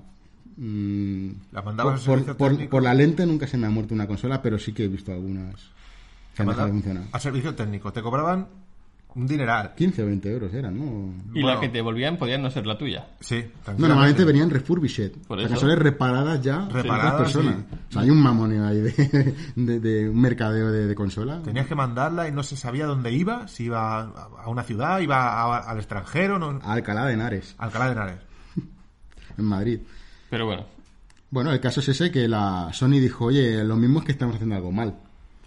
¿Qué os parece si hacemos un rediseño la cambiamos completamente? Y así fue. En septiembre se anuncia una revisión total de la consola. La reducen a la mitad. La hacen pequeñita. porque la- espacio tenían dentro. espacio tenían. Bueno, se lanzó en octubre, de hecho, la presentan en septiembre y en octubre la lanzan. Eh, dejan de. Bueno, o sea, es la Slim, la pequeñita, que no tiene bandeja, sino que es una tapa, como la PlayStation, la primera. para ahorrar. No lleva el puerto de la bahía de expansión para disco duro, sino Para que ahorrar. directamente lleva directamente el, el, la- el adaptador de red y el puerto de infrarrojos para los Creo que también reducieron el número de chips que integraron todos en varios. Lo unificaron, Sí. hicieron lo que pudieron Claro, para unificar chips. Estamos hablando de que la consola llevaba en el mercado cuatro años. Ya había, ya había, esa tecnología ya podía mejorarse. Otra cosa que fue que pasó, que hubo, un- ahí el rollo, eh, se deja de fabricar el modelo antiguo, que ah, luego lo conocimos como el modelo FAT, eh, como la otra era Slim, pues esta es la gorda. Pero aparecen problemas de distribución. La consola no se distribuye bien porque en el canal de Suez hubo un petrolero que se quedó encallado y no dejó pasar al barco que venía de China cargado de consolas. Entonces hizo que la Navidad, la campaña de Navidad fuera un poco más complicada para Sony. Aquí en Europa, porque en América, ah, En América dio una vuelta por el otro Estamos lado. hablando de está. Europa, Reino Unido. Sí. ¿por qué siempre comemos mierda aquí en Europa? Porque estamos muy lejos. Pues estamos muy lejos. Estamos muy lejos de Japón. Y de China, sobre todo, que es donde la fabrican. La Estamos en la otra punta. ¿Mm? Literalmente. América, a ver, también está lejos desde China, ¿eh? O sea, tienen que ir hasta Los Ángeles o hasta... hasta... Pero, es todo eso es ya sabemos que América tiene prioridad sobre todo. Ah, siempre. Son más también. Hombre, sí. No te metas con ellos, que hay muchos. Eh, sí. Bueno, el, eh, eso es lo que... Sony hizo la revisionista, pero la consola tuvo varias revisiones. De hecho, por ejemplo, este mismo es el modelo 7. La primera que salió en Japón, la 1. Aquí la primera que nos llegó fue la versión 3. Que una cosilla, la 1 no tenía el puerto para meter el disco duro. El disco duro era externo. Por increíble que parezca. O sea, se ponía justo al lado, tenía el mismo diseño que la PlayStation 2, así un Pero poquito. creo que llevaba una fuente también aparte. Una fuente aparte El y un conector. el que tú dices Sí. creo que es el- el- la versión de desarrollo, que lleva es un edificio más, igual que el PS2, más No, pequeñito no, y era no, el disco no. duro. No, no, hay uno que sacaba... La versión primera de PlayStation 2 lleva el disco, llevaba el disco duro externo. Otra cosa es la, la torre gigante que parece un edificio, Mm. que sí que lleva, que es una bestialidad, el, el kit de el kit tool de desarrollo y todo esto. Pero la primera no llevaba eh, la bahía para meter el disco duro. No lo sabía, la primera que toqué yo fue la V3, la versión, la versión 3 que llegó aquí, que tenía la, la, la placa estaba en la parte de, de abajo, de la base, y lo de arriba, o sea, era, era totalmente diferente por dentro. La a esta. V1 tenía más calidad. Como siempre, lo que salía en Japón antes tenía más calidad y lo que llegaba aquí a Europa ya era pff, tercerón. En teoría el primer modelo siempre es el que tiene mejores componentes Sí. y luego ya van abaratando, ¿no? Luego van quitando. Normal. Pero no sé qué decirte, ¿eh? porque algunas consolas, las primeras versiones han salido malas. Bueno, pero... No, no en estas, pero en otras. Se hicieron varias revisiones. La, la una de las más notables fue cuando la consola salió de color plateado, que fue la, el Sí. modelo 8, donde todos los chips, Messiah, el Messiah 2, Messiah 2, que era el chip más famoso porque era el primero que permitía cargar las copias directas, dejó de funcionar en esa máquina. Se quemaba la máquina cuando lo ponía, porque Ahí. necesitaba unas resistencias extra que los primeros instaladores no lo sabían, entonces la, la máquina se quemaba. Eso hizo que fueran Curio- más curioso, consolas hacia... Curioso. Qué cosas, ¿no? En Alcalá de Sale- Henares se, se reirían un montonazo. Pues supongo. Entonces, eh, bueno, luego salieron más chips y se arregló el tema este. El modelo Slim, como decíamos antes, es más pequeñito, más ligero, más silencioso. Bueno, más silencioso. Sí, no hace ruido realmente. Y una cosa muy buena que tiene, en mi opinión, es que la, la fuente de alimentación está fuera. Sí. Por tanto, la consola no se calienta tanto. Eso también afecta pues, a la lente, etcétera, etcétera. Aunque por contra la coges y parece un juguete. Parece, una, parece un libro. Un pero librito. parece un- Que no, que no se caiga, ¿no? Bueno, que no se caiga esta. Bueno, también. que además te hace daño en un pie. Eh, vale. Tiene otros problemas, aparte de que como la Slim ya no te lleva disco duro, no funciona Final Fantasy XI. y encima hay otros problemas añadidos con, con, con retrocompatibilidad, porque no hay menos juegos de PlayStation 1 que funcionan. Y Ah. creo que tocaron un poco la CPU y la subieron de megahercios. Un pelín. Pues no te lo sé decir. Lo que sí que es verdad que puede que cargue un poquito menos, o arranca más rápido, eso seguro. Porque revisan el, el firmware y es un poco más rápida. ¿Qué salió en 2004? Pues mira, juegos como Baldur's Gate, el Máximo 2, el Mafia, el Drakengard, eh, el- un super original, Katamari Damacy, lo tenemos por ahí también. Señalo, enséñalo. Final Fantasy XI Siren, que es una expansión. Onimusha 3, que también es un gran juego. Gran Turismo Prologue. Los, los Sing Star, juegos para cantar karaoke, que también fue otra, otra de Decenas, las... decenas hubo. Qué maravilla de Katamari Damacy, el simulador de escarabajo pelotero. es un juegazo. Sí, Tiene una cual. música buenísima. Eh, salieron Spider-Man 2, que es uno de los mejores Spider-Man, y el nuevo que ha salido ahora es, Es un, una copia. es un remake de ese juego. Pero básicamente son muy parecidos. Beautiful Joe, Star Ocean, eh, Burnout 3, Silent Hill 4, Grande Foto San Andreas, que todo el mundo lo conoce. Los Taiko no Tatsujin, que en Japón son arrasan, son los juegos de tambores, tambores, sí. musicales. El Killzone, que fue un juego que cuando enseñaron en vídeo nadie se creía lo que iba a ser y luego no fue lo que enseñaron en aquel vídeo. Vendieron humo. Y eso inició también Lo- el, el- el hype ese falso de Dios mío, esta consola mueve esto. No, no lo mueve, Lo mentira. volvieron, lo volvieron a hacer con la 3 en una demo, con la PlayStation 3 Sí, claro, demo. a partir de ahora lo hacen en todas ya. o sea, esto ya no. Eh, Need for Speed Underground 2, eh, Dragon Ball Budokai 3, Metal Gear Solid 3, que también juegazo, eh, Dragon Quest 8, Prince of Persia, Mega Man X8. Fue un año de lanzamiento, o sea, en cuatro años hicieron un catálogo que ya le gustaría a muchas. No faltaba mucho para la Play 3, ¿eh? No faltaba mucho, en 2004 ya era... eh, Ya ahí andaba en Rascando, 2005, rascando. rascando. Y se siguieron vendiendo consolas, porque estas cosas, a, a ver si es que la teoría es que como se rompían la gente compraba otra. Pues no es ninguna tontería, porque es que se rompían, pero masivamente, vamos. Bueno, si alguien, que alguien nos comente en el chat eh, cuando lo vea todo esto, que si ha tenido más de una consola porque se la haya roto y se haya comprado otra porque dice, no, es que a mí me ha gustado la Play 2, me la voy a comprar otra vez. Voy a sufrir más. Sí, pues ese año 12 millones más de ventas. Porque como no todo el mundo la tenía, pues que es curioso, ¿eh? 12 millones en un año ya llevan 81 millones de consolas vendidas o distribuidas. 2005. 2005 le hemos- lo hemos titulado como el principio del fin. Porque sí, porque ya... La 3 estaba ahí rascando. Pero ya estamos acabando, ¿no? Uh. Sí, queda poco, queda poco. Venga, ya. va, que ya, ya Que estamos. te- ¿eh? ya, ya tiene prisa. El 16 de mayo del 2005, en el E3, Sony presenta la PlayStation 3. Sucesora de la consola de PS2, eh, hace que todo el mundo ya empiece a mirar hacia adelante. Y ya, pues, ya, ya no me interesa esto. No, aún quedan muchos juegos por salir. Y esto se aplica ahora, o sea, cada vez que se anuncia una consola no quiere decir que se deje de hacer para esa consola, porque claro, los juegos llevan un tiempo de desarrollo. De hecho, muchísimos juegos buenos salieron justo cuando ya estaba anunciada PS3. El 30 de noviembre, Sony anuncia que PS2 es la consola que más rápido ha alcanzado los 100 millones de unidades vendidas, que se dice rápido. Bueno, una, una de las cosas más interesantes de PS2 es que tiene juegos súper originales, japoneses casi todo. Tiene los, los conversacionales estos, los Tokimeki Memorial, que son de, de ligar y tal.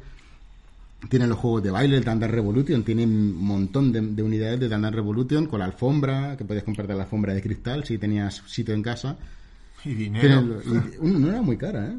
Yo la vi por ciento y pocos euros en una tienda de aquí. No era muy cara para lo que era. Era una alfombra de cristal con los pulsadores, mm, con luz y todo, muy chulo. Los juegos de karaoke, los Karaoke Revolution en Japón, y aquí los SingStar. Le llegaron juegos musicales como Guitar Hero, los Rock Band, el Drum Mania, el Guitar Freaks en Japón, los Beatmania. O sea, había juegos súper originales. Géneros nuevos como Katamari Damacy, Mad Maestro, que es un juego de música clásica que funciona con la presión de los botones. Si, si, si podéis probarlo, está muy chulo. Mr. Mosquito, Un juego explicarlo. raro, sí. Killer 7, que es un juego rarísimo, del señor Suda, que es un, juego que, un señor que hace juegos muy raros. Dogs Life, que es un simulador de perro. Guitar Human, que también lo tenemos por ahí, es un juegazo buenísimo de música. Difícil. Y otra de las gracias de PlayStation 2 es que es capaz de poner juegos arcade, eh, lo que se llama 1-1, es decir, ports clavados a la versión arcade. Gracias a eso pudimos empezar a ver recopilatorios por un tubo, que no sé si ahora mismo, hoy en día, sería algo negativo, porque todo el mundo ya le llama refritos. Pero en PS2 tenemos eh, recopilatorios, ahí tenemos uno de, of Fighting, Fighting Collection. Juegos de SNK, juegos de Atari, juegos de No, de, Na- Namco, los Namco Collection, los de, los de Midway, o sea, tenemos juegos que además es arcade. El Art of Fighting y. el Bueno, este, este, es, este es un juego nuevo de arcade. Este es de Dreamcast. Art of Fighting Anthology, por ejemplo, una- es las tres ROMs de Neo Geo. Pixel Perfect. Además, lo bueno que tiene es que PS2 saca la resolución igual. Entonces no, no están... Aunque es, bueno, más resolución, pero no están rescalados ni estirados, sino que mantiene el aspecto y es... es- No, para jugar a estos juegos es una consola maravillosa. En aquella época tampoco importaba tanto la resolución como hoy en día, que hoy en día No. parece que si no es 4K parece que la gente se va a morir, Dios Sí, mío. pero otra cosa de las buenas es que como gracias a este conector no había lag input. Entonces jugabas exactamente igual que las Claro. máquinas originales. De hecho, bueno, Neo Geo sacaron un mando de, de- de Neo Geo igual para, para PS2. También la PlayStation 2 tenía su propia placa arcade. O sea, juegos Claro. como Tekken 5, o sea, en pixel perfect prácticamente porque la placa arcade era idéntica a la máquina. Tenía más RAM, como siempre, pero era, era idéntica. Claro. De hecho, también es otra de las consolas que, una de las consolas que tiene más RPGs. O sea, como es muy japonesa, tiene muchísimos RPGs y además si sumamos la lista a los de PlayStation, pues te queda un rosario ahí que, que para jugar a RPGs creo que es de las mejores. Por supuesto, cada año no se mencionan en la lista de juegos porque es, es obvio. Cada año salían los FIFAs. los Win Eleven Pro Evolution, los NBA Live, los Madden en América que le gustan mucho. Los deportes anuales. Deportes típicos que a todo el mundo le gustan y que siempre se junta gente para jugar en casa de alguien. Muchas sagas cogieron, alcanzaron el, el éxito. Need for Speed siguió ahí a la bandera, Tony Hawk, Tekken, Metal Gear o Grand Theft Auto. Otras dejaron de salir, como Medieval, Crash Bandicoot, Spyro Dragon, todas estas desaparecieron. O, bueno, salieron, salieron, salieron pero no vendieron tanto. Ya no tuvieron el éxito para seguir sacándolos. De que Spyro hay uno y Crash Bandicoot también hay. Pero no son, no es lo mismo ya. Además que no los hacían las mismas compañías que, que crearon los primeros. O un Ridge Racer diferente que no fuese al 5. Eso no se lo perdonaré jamás, ¿eh, Granco? Curioso. El 6 salió para PS3 ya. Sí. Eh, bueno, 6 para Xbox y 7 para PS3, sí. Sí, lo, lo de, lo de Ridge Racer no lo entiendo. Una, una saga que tiene que además in- inauguró PS1 e inauguró PS2. Sí. Inauguró PS3. Pero me parece muy raro que no, no- no hayan hecho como mejor que Ridge Racer 4, que era un juegazo. Podrían haber sacado el de, A partir de ahí podían haber hecho mucho más. o el de PSP, hacer un refrito. No como sé. los Wipeout. Los Wipeout han ido haciendo, refritándolos y mejorándolos y Wipeout se, se, se mantiene bien. Pero Ridge Racer no, no entiendo. Bueno, sí, sí. eh. Joyas ocultas, la saga Siren, Haunting Ground, el, los- el Bully, que también tuvo mucho, mucha, mucha polémica, Son Offenders, Shadow of Colossus, eh, Project Zero, Ico. Dark Cloud, Ico, enorme. el ICO, Shadow Colossus fue el segundo. Eh, May Cry, eh, nacieron sagas nuevas, May Cry, God of War, Splinter Cell, Kingdom Hearts, Dragon Galaxy, Xenosaga, Onimusha. Rogue Galaxy. Lanzaron un montón de... Sí, la Rogue Galaxy no es una saga, es un, es un RPG Bueno, único. uno, sí, pero- pero... que tu- tuvo titulazos. Y ese- yo creo que ese es el, el secreto del éxito de la, de la máquina, más que el Emotion Engine y todo eso. Y la- bueno, la- otra cosa que se destaca mucho de la consola es que tiene muchísimos juegos anime que no son basura. O sea, que son interesantes. De, de Dragon Ball, los Kinnikuman, Senseiya, Naruto, Yu Yu Hakusho, Hokuto no Ken, JoJo's Bizarre Adventure. Bueno, todo esto es por Bandai Namco también. Claro, pero es que aquí empezaron a hacer juegos que ya eran juegos, que no eran... eh, Es que le quitas Bandai Namco a, a Sony y, y ¿qué hace la pobre? Tiene muchos juegos buenos, pero... Pero la mayoría de luchas o de no sé qué, los buenos eran de Bandai Namco. Sí. O sea, es, es un pilar fundamental en lo que es la juego- consola de Sony. matizamos juegos anime. Anime, anime, ¿eh? Sí, Estoy sí, diciendo. porque han salido cosas muy raras. ¿eh?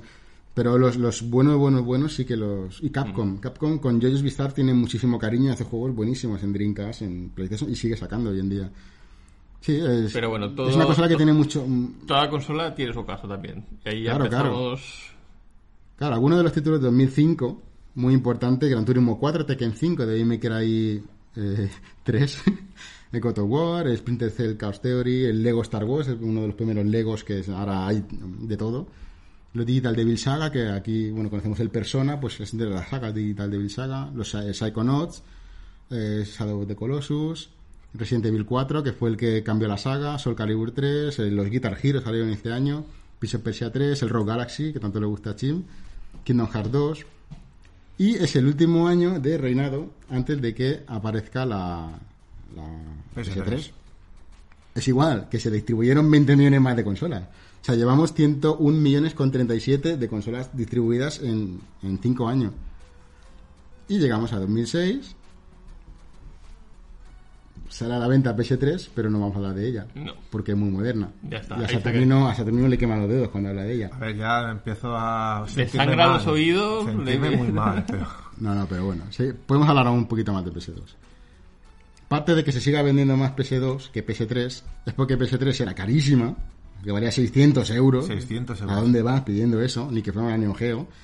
Y encima los juegos que tenía eran muy malos. Eran los juegos primeros de lanzamiento, es una pena, pero eran malos. Bueno, como siempre en todas las consolas. Sí, y encima PS2 que valía ciento y pocos euros. O sea, es que si papá compraba una consola, pues te compraba esta Si era para buena. Navidad, al final también a lo mejor les interesaba poner la PS3 cara para que acabaras comprando dos antes de que se acabara. Pero que perdían También. pasta. Perdían pasta porque era más cara de fabricar. Ahí se les fue la mano. Pero bueno, de aquí 20 Bueno, años, pero cuando sea querían, retro... querían, o sea, ellos como a tener la licencia de la mayoría de juegos y third parties, pues al final recuperaban el dinero. Esto es como la venta de impresora y los cartuchos, igual. O sea, al final lo mismo. Obsolescencia programada por todo. Da igual, ellos sabían que te la acabarías comprando por, por, por barata que fuera y ya te comprarías la Play 3 y así eso. Un poco más adelante, sí. De todas formas, No, fan. en, en PS3 vendían con que era re- retrocompatible con PS2. Que en realidad- en in- principio. inicialmente era retrocompatible y muy bien. Porque traía, traía el procesador, traía, traía el CPU de la Play 2. Sí. Traía Las las dos, la CPU y la GPU. Luego fueron quitando una y otra. La gracia que tiene es que eh, cómpratela si quieres, que ya puedes jugar a los juegos, pero cuando más adelante, bueno, ya lo veremos, cuando más adelante, ya, ya, ahora solo tienes PS3, ahora te lo quitamos para que no puedas jugar los de PS2. Pero bueno, al principio eh, Bueno, era también lo vendían como la PS3, bueno, ya hablaremos, pero como centro multimedia, porque podías poner Linux bueno, y no sé qué. y no- ahí, bueno, lo podías poner como todo, todo, pero no.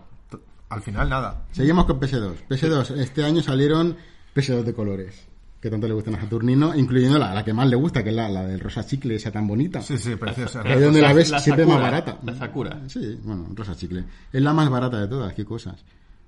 ¿Por qué Bueno, será? ese era para el mercado femenino, era, ¿no? ¿O No no? sé, no sé, no sé. Lo intentaban. Bueno, también sacaron una en azul pastel también. Sí. Vaya pastel. O la blanca que tenemos ahí. Bueno, podemos decir que los lanzamientos de 2006 son de los mejorcitos que había. O sea, eh, los juegos de 2006 ya tocan techo. Tenemos Valkyrie Profile 2, que técnicamente es soberbio. Black, que para mí es el mejor. el- técnicamente es el juego más bestia de PS2. Si lo pones en HD, podría pasar por un juego de PS3. Si no lo conocéis, miradlo, es un FPS. Juegos buenísimos como Okami, como el Bully, o Yakuza o Final Fantasy XII. Que, bueno, Okami lleva, lleva dos remakes ya, o sea, dos remasters. Remas- no, remaster, porque es el mismo juego. Y eh, consiguieron hacer que más gente quisiera jugar en grupo porque salió Guitar Hero 2. O sea, más, más, más. Y Guitar Hero, bueno, ha tenido un montón de ediciones y de, y de versiones. Bueno, uno, un- uno de los estudios más una de las cosas más raras que pasó fue con el estudio de, de lo que he perdido de Hideki Kamiya, Clover Studios, fue los que hicieron Okami y Beautiful Joe. Tuvieron bastante, bueno, tuvieron éxito moderado, no, no bastante, pero ese estudio cerró. O sea, tal cual sale Okami, se cierra el estudio. Dices, ¿qué ha pasado? Pues nadie, lo, nadie se lo explica. Lo curioso es que ahora están en Platinum Games, pero bueno. Es curioso porque se perdió parte del código fuente y para hacer el remake pues tuvieron que hacer cosas raras. Virguería. Fue muy raro, muy raro, porque era una empresa que estaba dentro de Capcom y de repente cerró y nadie, nadie se explicó. Igual ya estaba en quiebra y esperaron a sacar el juego para cerrar. Pues Da para podcast, da para podcast. da para podcast. Bueno. Pero si puedes jugar a Okami, si os gustan los RPGs, jugad a Okami, porque vamos. Eh, llegamos a la Game Developers Conference. No se, no se habla de PS2. Llegamos al Tokyo Game Show. No se habla de PS2. Lo único que se enseña es el God of War 2. O sea, digamos que ningunean la consola, le dan la espalda. Pero, irónicamente, va sacando juegazos. Porque sacaron Metal Gear 3 Subsistence, que por ejemplo es, la versión definitiva del juego. Suikoden 5, eh, Final Fantasy VII Dirk of Cerberus, Naruto Ultimate Hero, los Hitman, la saga Yakuza, y se inicia este año, Rule of Rose, el Black, Valkyrie Profile, Okami, God Hand, el Bully, Fantasy Star Universe, eh, Final Fantasy XII, Guitar Hero 2, el mejor que pasan en el videojuego. Este año sacan los mejores juegos de PS2. No, sacan juegos muy buenos. Pero eh, cuidado que que pasan en es español, ¿eh? Eh, PS3 sigue vendiendo poquito, pero PS2 vende más que PS3. PS2 se instala con 2 millones de consolas vendidas, que ya no es mucho comparado con los 20 que ha llegado a vender, pero ya lleva 103 millones de consolas vendidas en todo el mundo. Y ahora vamos a hacer un time, un time lapse. Vamos a pasar del 2007 al 2013. Y ya está. No, sa- no dejan de sacar juegos, siguen saliendo juegos. Sí. Pero, o sea, en 2013, 2013 la- el PS3 lleva ya un montón de años. Pero está ahí, o sea, la consola sigue sacando juegos. En 2010 sacan una. Lanza, So- la- Sony lanza una tele, una televisión, la Bravia KDL 22PX300, que dentro lleva incrustada una PS2. Por 200 libras. ¿Por qué en 2010? Porque ya no sabían qué hacer. La, Además, con- la consola está ya. Comercialmente ya era vieja. además eh, era en 16 novenos la, la pantalla. Era Pues no sé porque no he llegado a verla. No la he vi el dato, pero no he visto la tele, la pantalla. Pero claro, ya era, era plana. O sea, ya los juegos No de tenía- PS2 en tele plana no se ven tan bien. no, En, tele- en- en tubo sí, pero en plana no. ni siquiera por, por componentes. Por componentes hay algunos que sí que se ven bien, pero sigue siendo resolución baja para las pantallas. de Componentes día. RGB, o sea, sentido. Claro, claro, ¿no? bueno, el, el- Y... El rojo, Chop, chop. verde y azul. Seguimos.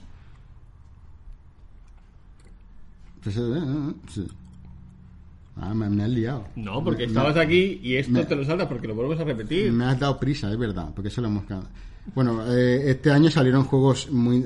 sí, de 2007 a 2013 salieron juegos mm, que todo el mundo conoce hoy en día. Persona 3, Eh, Odin Sphere, Manhunt 2, el Rock Band, también es uno de los juegos que podía jugar con toda la banda directamente, sonaba plástico por toda la casa. Yakuza 2, el Persona 4 y un montón de Sing Stars. El que más le gusta a Chim y a Saturnino es el de Midiki. Sing Star Midiki, que es maravilloso. Maravilloso. No, Hombre, no, canciones de Miliki. infantiles. No, no, no. Qué maravilla, yo, de Mecano, de Metallica y de todo. Metallica es un rock band. Hasta italianos. Yo llego a cantar Sí, hasta sin estar sí, italianos sí, sí. y alemanes. Sí, sí, Ahí lo qué- dejo. ¿Qué, qué- qué nivel de, de localización para estos juegos, eh? 16 novenos HD, 22 pulgadas. 16 noveno la pantalla aquella, ¿no? HD, oh, madre mía. 720 y... Qué ganas de que no pongas nunca los juegos de PS2. Pues sí, porque para verlo en esa resolución y pantalla estirada, Pero bueno, Llegamos a 2013, la consola, por desgracia, bueno, por fortuna para los fans, solo saca un FIFA y un Pro Evolution. Y hasta aquí hemos llegado.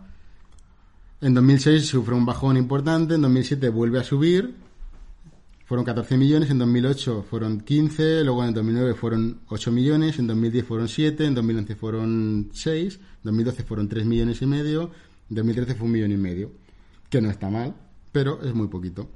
Y la consola llega a tener hasta 158 millones de consolas instaladas, que es el, el número que se cuenta ahora. Como no se han fabricado más, pues eso es lo que hay. Como resumen, no sé si queréis aportar algo más, porque aquí hablo solo, solo hablo yo. ya está. Es que ya lo hemos dicho todo. bueno, como resumen así de cosas que a lo mejor nos han dicho y tal, la posibilidad de ponerla en vertical y en horizontal, Sí. con Y- el simbolito que se cambiaba. Sí, y de hecho yo, yo tenía una peana.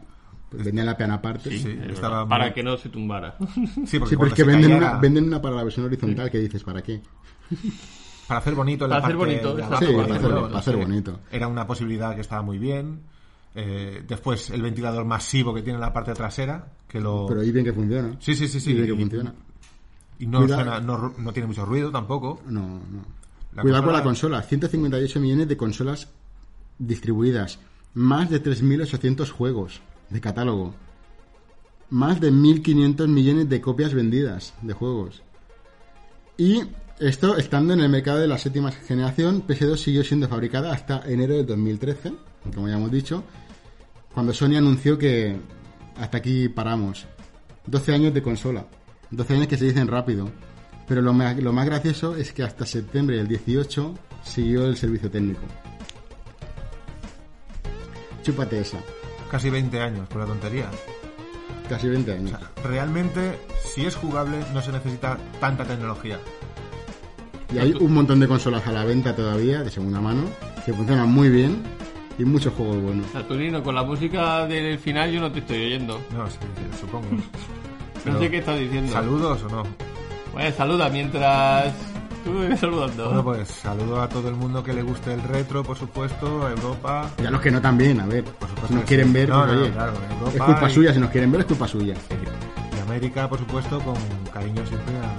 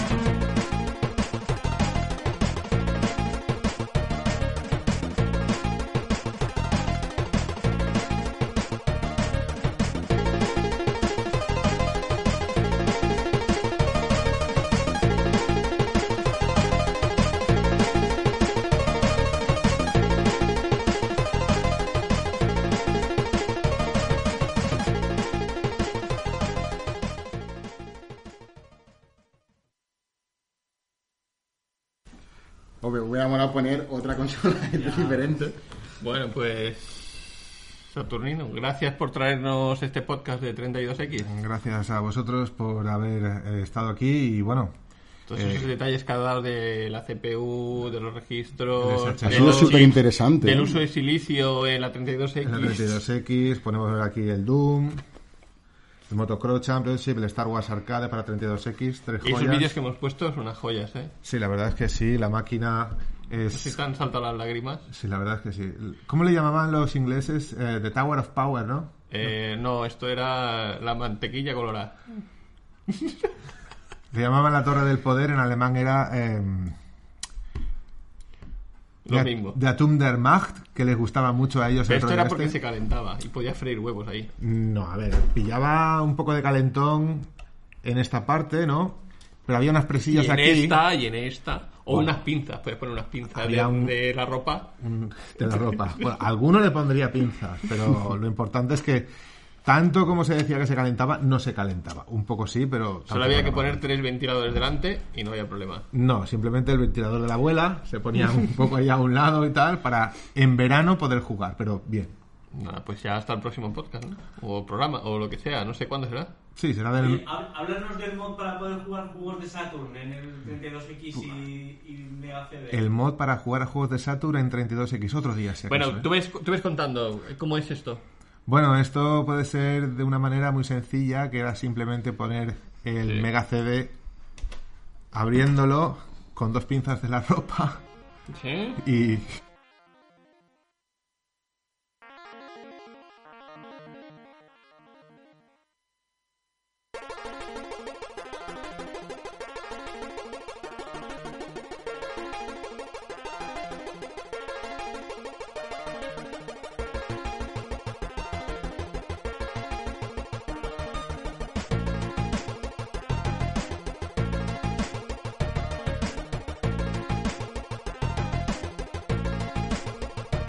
nada, que gracias por la explicación de cómo se podía encargar.